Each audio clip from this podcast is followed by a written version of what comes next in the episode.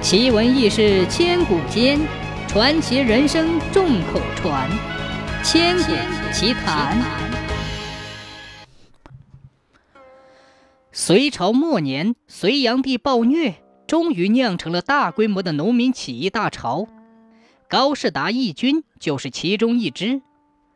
公元六幺六年，刚刚投奔高士达的窦建德被授予军司马之职。高士达对他说。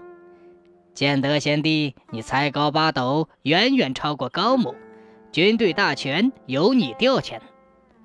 窦建德知道，山下诸郡通守，郭循带领一万多人已安营扎寨，准备镇压起义军。窦建德想，嘿嘿嘿，良机来了，我一定要露一手，初见奇功，给各路起义军看看。几天后，窦建德唤来传令兵。说：“对高士达大人说，请他留下看守武器粮草。我带七千精兵前往迎战郭循，请他放心，我自有锦囊妙计在。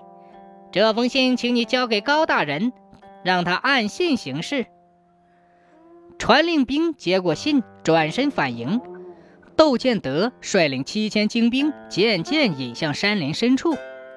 几天后的一个早晨，郭巡军营门口来了位使者，自称是窦建德派来的。郭巡派人唤进使者，那使者气喘吁吁地相告：“启禀郭大人，高士达欺人太甚，我家窦将军实在是受不了这窝囊气，想投奔大人。”郭巡没言语，送那使者走了。他正在疑虑，一个消息传来。报高士达五花大绑了窦建德的妻子，押至军中。高士达大骂窦建德忘恩负义，背叛了自己，当众斩了那女人。当天下午，那位窦建德的使者又来到了郭循的军营，呈上了一封急信。郭循拆开窦建德的亲笔手书，上面写着：“郭大人，高贼杀妻之仇不报，非大丈夫。”如大人肯收降我，我愿当先锋回击高士达，取他狗头报效大人。郭寻左右一思量，马上眉开眼笑，对使者说：“嗯，回去告诉窦将军，欢迎他加入大隋军呐。”三天后，郭寻率领士兵跟着窦建德赶到长河界，定下盟约，发誓不灭高士达，绝不罢休。从此。郭巡手下兵将不再戒备窦建德部。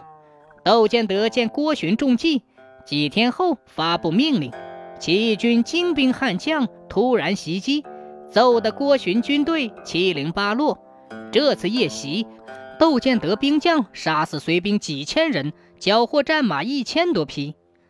郭巡带着几十人骑马逃命，窦建德派强将一鼓作气直追平原，杀死郭巡。